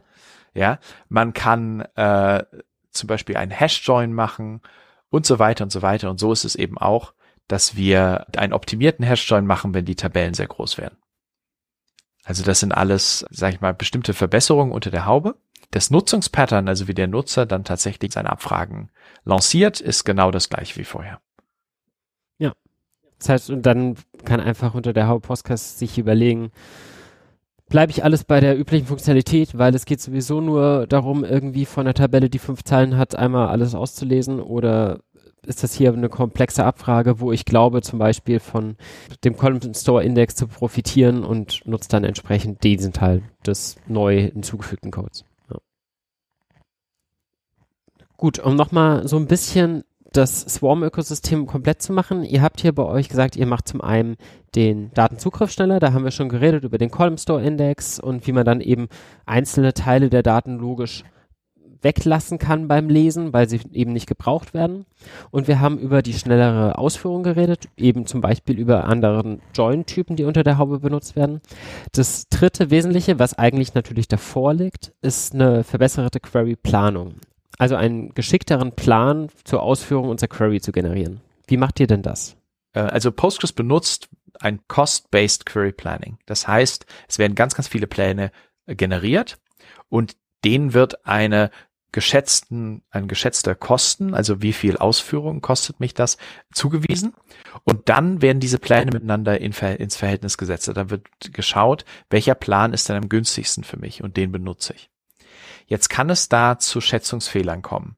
Und die sind oft sehr, sehr schnell dann auch sehr äh, dominant. Also zum Beispiel, sagen wir mal, Menschen, die in Berlin leben und Menschen, die aus England kommen. Ich würde jetzt sagen, dass in Berlin wahrscheinlich überdurchschnittlich viele Menschen äh, aus England kommen im, im bundesdeutschen Vergleich. Mhm. Und wenn man jetzt eine Abfrage macht, bei der man einfach nur die Menschen, die aus England kommen, abschätzt, indem man den Anteil, den Berlin an der Gesamtbevölkerung Deutschlands hat, wird man wahrscheinlich, wird man aus dieser Hochrechnung wahrscheinlich falsch liegen. Und das ist so ein klassischer Beispiel für ein Miss, Missestimate, weil man eben eine, eine Gleichverteilung annimmt und es natürlich in der Wirklichkeit keine Gleichverteilung gibt. Mhm. Das ist eine große Herausforderung. So, das heißt, wenn ich jetzt zum Beispiel versuche, einen Plan auszuwerten und zu überlegen, okay, wie viele Zeilen werden da denn überhaupt rauskommen, so, dass ich zum Beispiel immer möglichst effizient joine, also immer mir so wenig möglich, äh, möglichst wenig Arbeit mache entlang des Prozesses, dann kann man da ähm, sehr, sehr schnell falsch liegen, wenn man sich an irgendeiner Stelle verschätzt. Und je mehr man sich verschätzt, desto ineffizienter wird es. Und deswegen haben wir eben speziell für Abfragen, die sehr, sehr große Datenmengen äh, verarbeiten, wie zum Beispiel, dass man eine Analyse macht, äh, Menschen in Berlin, also da sind wir ja gleich eine Million und dann möchte man vielleicht bestimmte Faktoren davon äh, in Betracht ziehen. Solche Abfragen müssen ein bisschen anders geplant werden als zum Beispiel eine klassische Abfrage, update mir eine Adresse in meinem Kundenregister. Mhm. Und da sind wir eben hingegangen, haben äh, die Kostfunktionen konkret verbessert, eine höhere Parallelisierung ermöglicht. Ähm, also, dass es auch so ist, dass ein paralleler Plan noch effizienter gestaltet wird, dass man zum Beispiel wie das vorher erwähnte 32 Core oder 64 Core System dann auch optimal ausgenutzt wird. Und vor allen Dingen auch eine Autostatistikfunktion, die eben, wenn Tabellen lange keine Statistik mehr bekommen haben, dann auch wirklich behind the scenes die Statistik updatet, damit diese Schätzungen nicht so daneben liegen. Weil wirklich Schätzungen sind ein großer Faktor in der Performance. Vielleicht da nochmal die Brücke zu schlagen zum anfänglichen Thema Optimierungstipps. Das ist vielleicht etwas, was wir auch noch nicht erwähnt hatten. Was auch sehr hilfreich ist, ist, äh, sind die zwei Funktionen Vacuum und Analyze, wenn es um Datenbank-Performance geht. Also auf der einen Seite Vacuum, der alte Datensätze entfernt und Analyze, der dabei dann auch eben die Statistik aktualisiert. Also das ist vielleicht auch noch so ein Performance-Tipp neben dem Faktor, den wir vorhin besprochen haben, mit äh, Indexe anschauen, Konfiguration anschauen, eben auch Vacuum Analyze zu machen. So, und wenn man eben gute Statistik hat und guten Query Planner, wie zum Beispiel mit Swarm 64 Erweiterung, dann kann man auch sehr komplexe Probleme mit Postgres lösen. Das ist gut, dass du das nochmal sagst und ich ärgere mich tatsächlich, dass ich das vorher vergessen habe. Das war tatsächlich was, ein, vor langer Zeit, als ich noch Student war und in meinem Werkstudentendasein gearbeitet habe und so weiter, so eine Art SQL-Generator geschrieben und haben, haben da auch viel Zeit drin verwendet und so weiter. Und die Queries wurden langsamer und langsamer und so und irgendwann haben wir mal gemerkt, dass es da ja so Befehle gibt, die man eben ab und mal durchführen sollte und irgendwie war ich der Auffassung, so Statistiken werden doch eh automatisch irgendwie erhoben oder sowas. Aber zumindest damals musste ich das auf der Oracle, die ich damals da hatte, tatsächlich selbst ausführen und das hat dann bei uns auch viel geholfen.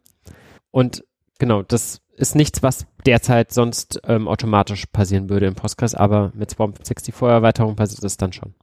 Genau, also wir haben diese konkrete Autostatistics, das ist ein konfigurierbarer Tab äh, Parameter, der ist einfach hilfreich, ähm, besonders langsame Ausführungen zu vermeiden, wenn man aus Versehen äh, etwas vergessen hat. Also wenn man sagt, ich, ist es mir wichtig, dass mein, zum Beispiel mein Service Level Agreement, also eine gewisse äh, Antwortzeit immer gegeben ist, dann möchte man natürlich nicht nur, weil jemand vielleicht einen menschlichen Fehler gemacht hat oder irgendein Maintenance-Script nicht richtig gelaufen ist, möchte man natürlich nicht diese, diese Hürde reißen.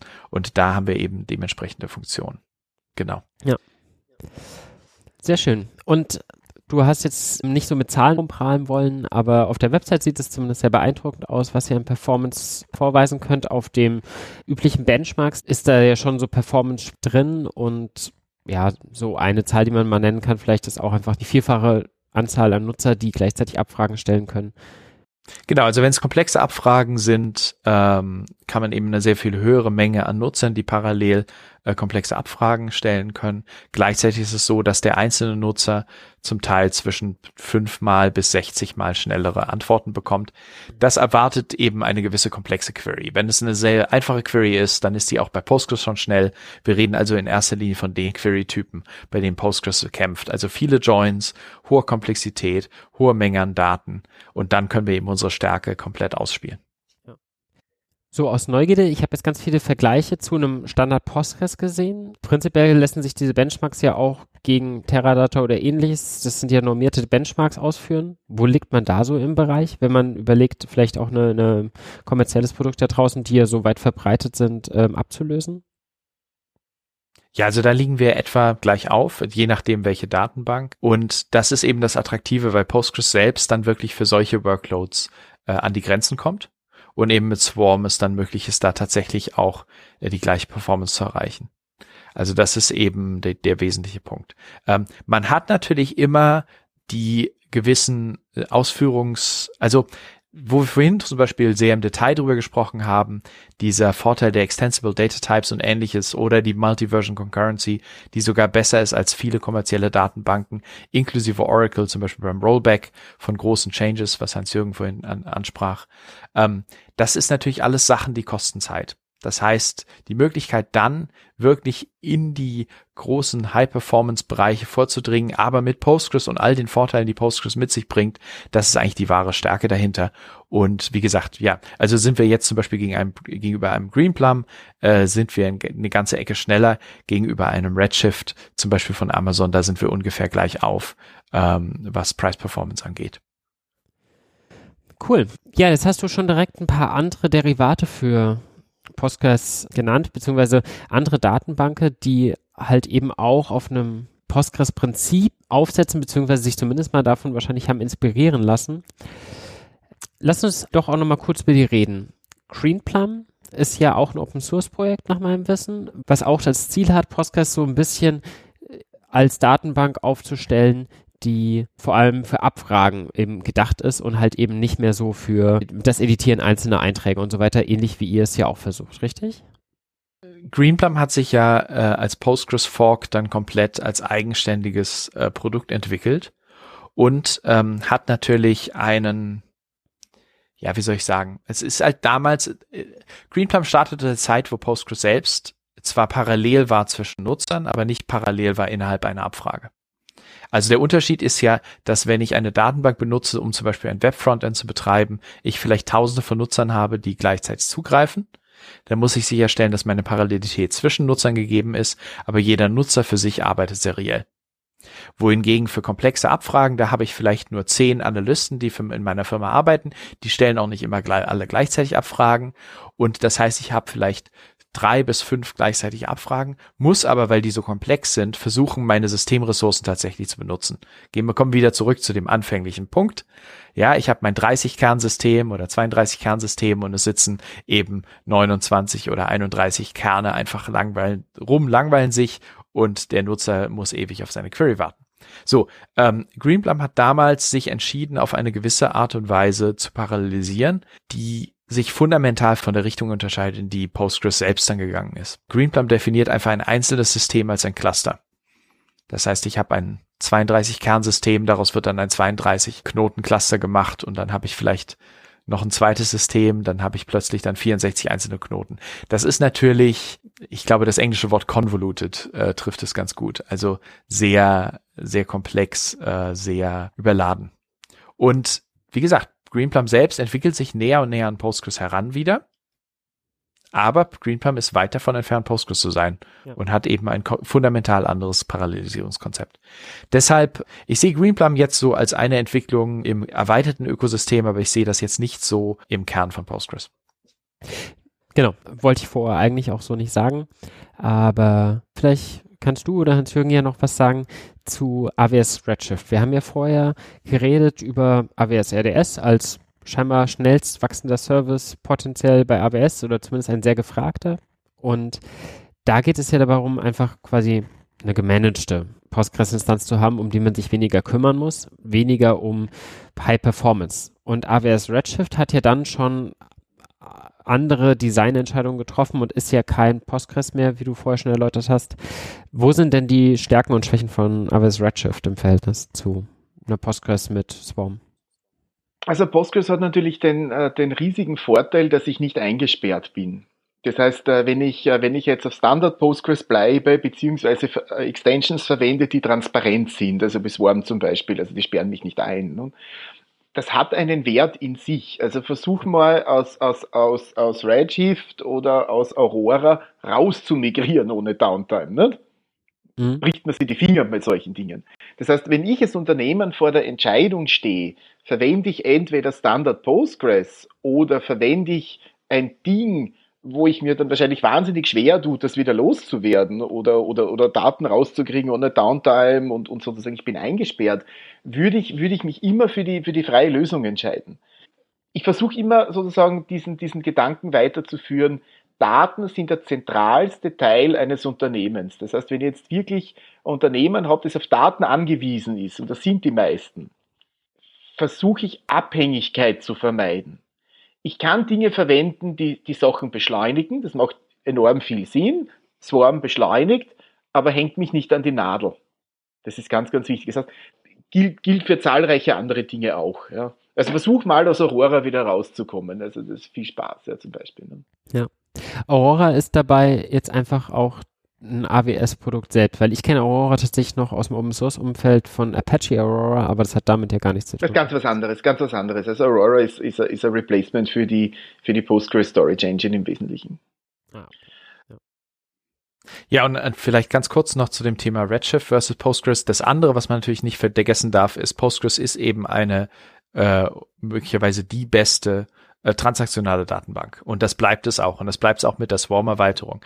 Das heißt, wenn es darum geht, ein möglichst vielseitiges Werkzeug zu haben, das hat man mit Redshift eben nicht. Redshift ist eigentlich fast ausschließlich für äh, OLAP, also Online Analytics Processing, äh, gedacht.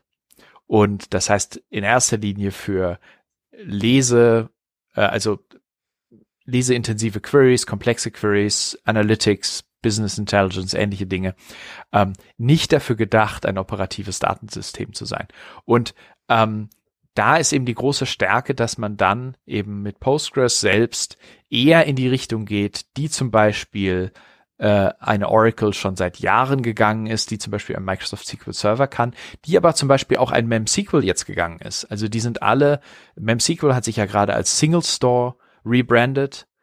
Die gehen alle in die Richtung, äh, braucht man denn ganz viele verschiedene Datenbanken oder kann man sich eben in einer wesentlichen Datenbank konsolidieren? Kann man mit frischen operationalen Daten auch direkt seine Analysen fahren? Also dieses Thema immer mehr Realtime, immer mehr schnelle Entscheidungsabläufe, immer mehr ein One Source of Truth, ohne das durch mehrere Systeme zu schieben. Und das ist natürlich eine Stärke, die diese ganzen anderen Lösungen, von denen wir gerade sprachen, nicht liefern können. Also sprich ein Greenplum, ein Redshift, mhm. die haben das nicht. Die sind in erster, erster Linie eine Abfragedatenbank, die sozusagen einen Sekundärdatensatz dann bekommt. Und da hat man eben diese Stärke nicht, dass man mit Postgres neuerdings eben beide Welten verbinden kann. Ich glaube, diesen Punkt muss man, muss man, glaube ich, kann man nicht groß genug einschätzen. Man muss das, man muss das, glaube ich, auch noch äh, Spur weiterdenken.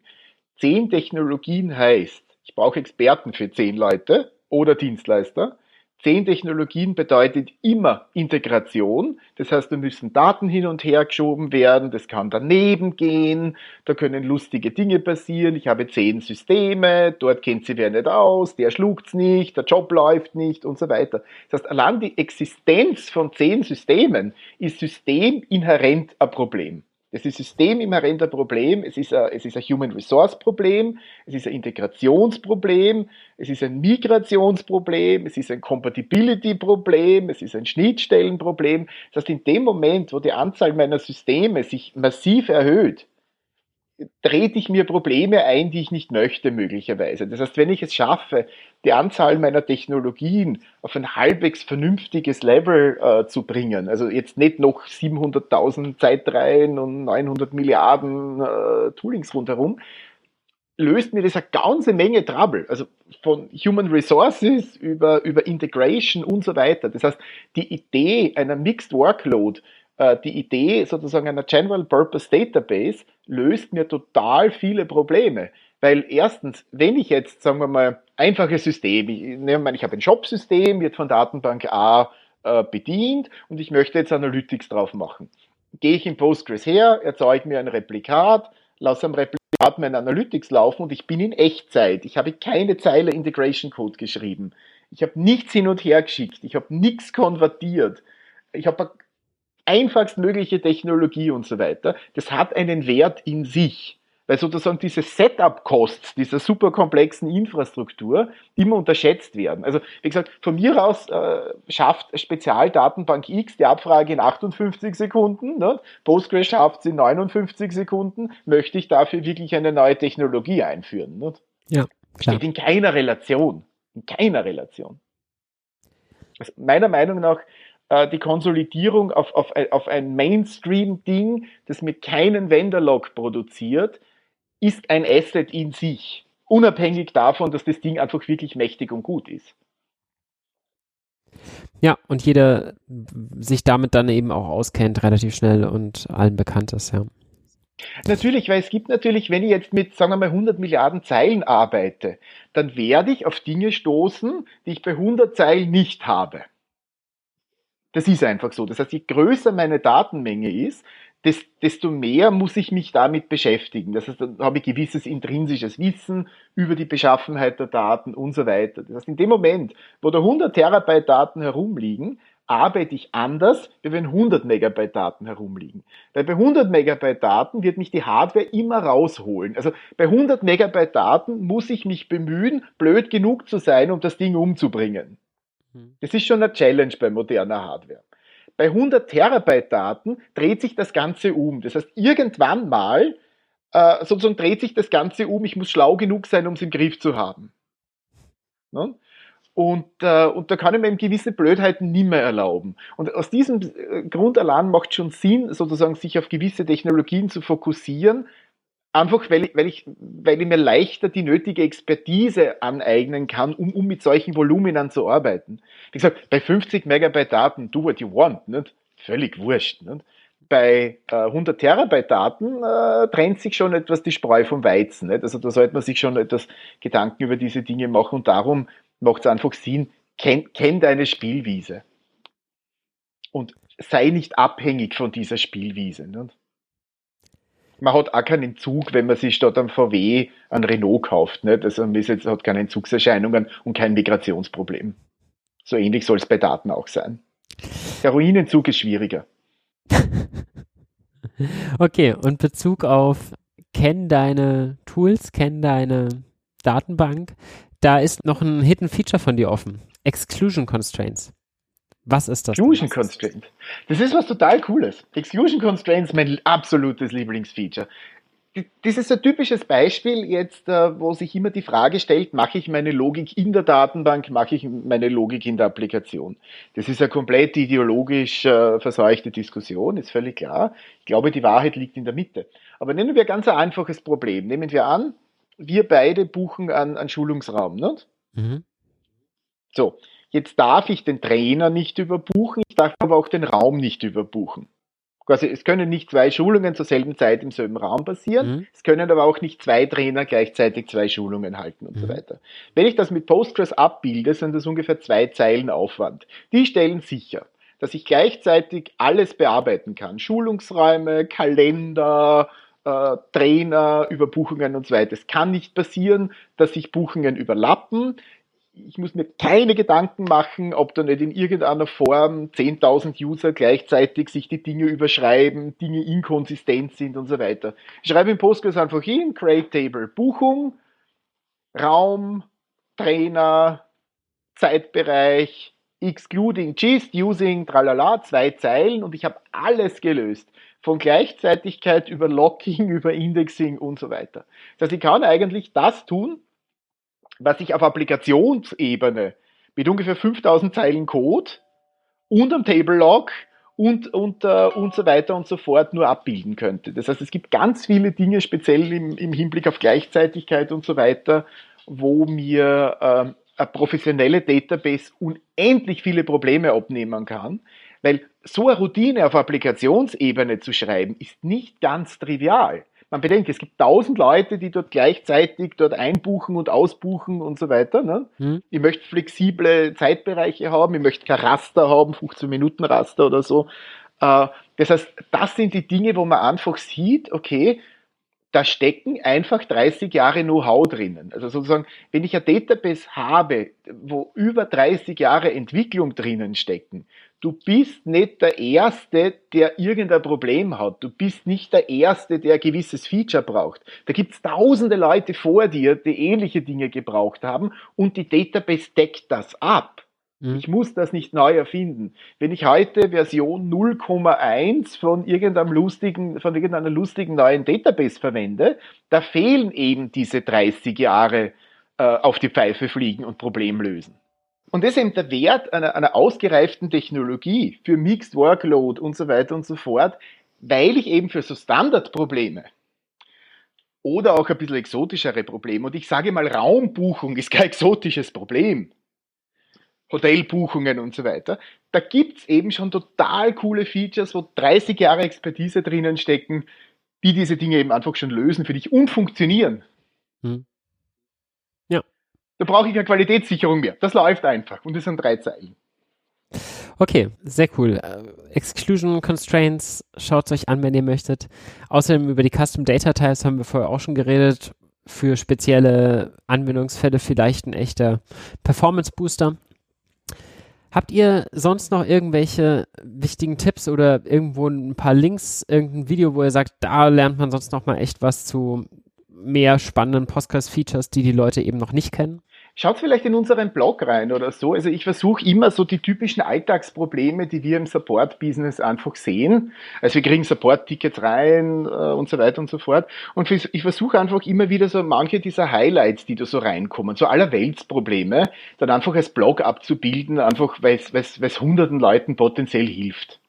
Mhm. Solche Standarddinge, also keine Ahnung, wie viel Performance kann ich gewinnen durch durch parallele Indexerzeugung, wie, wie, wie, wie kann ich äh, Replication am einfachsten machen, wie kann ich äh, Join First, Aggregate Later, solche Dinge zum Beispiel. Nicht? Mhm. Gut, dann packen wir den auf jeden Fall in die Links. Ja, für alle unter deinen Hörern, die sich äh, mit dem Thema Parallelismus in Postgres auseinandersetzen, das ist auch sehr komplexes Thema, da sind wir heute diesmal nicht jetzt ins Detail gegangen, aber äh, manchmal kommt man da ein bisschen an seine Grenze und da kann ich äh, bei unserem Blog empfehlen, konkrete Beiträge zum Thema Parallelismus und warum der möglicherweise nicht funktionieren könnte. Das ist äh, wirklich ein ganz hilfreiches Feature, um wirklich das meiste aus Postgres rauszuholen, auch ohne Swarm 64 Extension. Ähm, ja, da kann man dann wirklich die Performance nochmal auf ein ganz anderes Niveau bringen, wenn man eben sich an bestimmte Prinzipien hält und so ein paar äh, Tricks anwendet. Ja, schick. Dann verlinken wir die beiden auf jeden Fall. Bei euch bedanke ich mich herzlich für alles, was ich heute lernen durfte und hoffentlich auch die Hörer. Und genau, bedanke mich bei euch für die Ausführung. Bedanke mich für die Einladung. Dankeschön. Vielen Dank. Bis ganz bald, liebe Hörer. Auf Wiedersehen.